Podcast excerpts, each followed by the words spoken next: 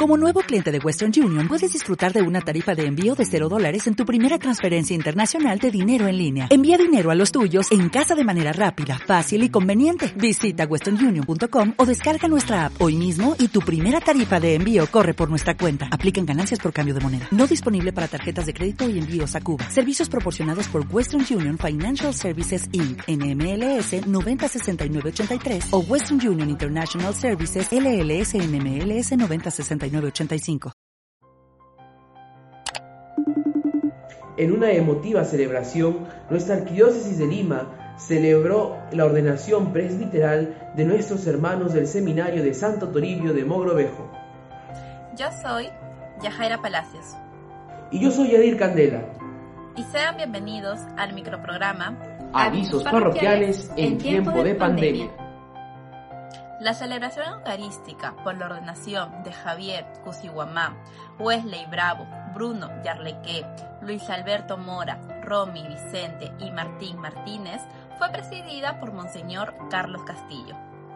El arzobispo de Lima agradeció todo el camino de perseverancia, formación y misión que nuestros pastores han demostrado en los últimos años, dando claro ejemplo de un camino de crecimiento espiritual y humano.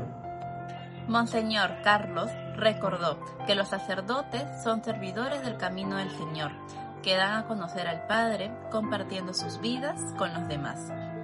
El camino de la fe no es un camino impuesto, no es un camino de normas, es un camino de crecimiento en el amor que requiere decidir el sacerdocio en cada decisión de vida, en cada palabra y en cada circunstancia que van a tener que afrontar, expresó el prelado. Durante la ceremonia, los seis nuevos sacerdotes se mostraron emocionados, especialmente al momento de recibir el saludo de sus familiares. Agradecemos a Dios por esta bendición que renueva nuestra iglesia de Lima. Lloramos por el ministerio de nuestros seis hermanos sacerdotes.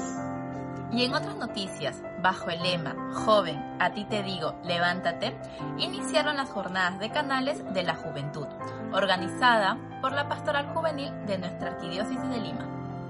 Estos encuentros, programados entre septiembre y noviembre del presente año, constarán de una serie de actividades, charlas grupales, dinámicas de integración y momentos de reflexión entre nuestras comunidades juveniles. Para ello, cada decanato ha programado días de encuentros virtuales y en algunos casos presenciales, convocando a los jóvenes a participar activamente en este llamado que hace la Iglesia de Lima.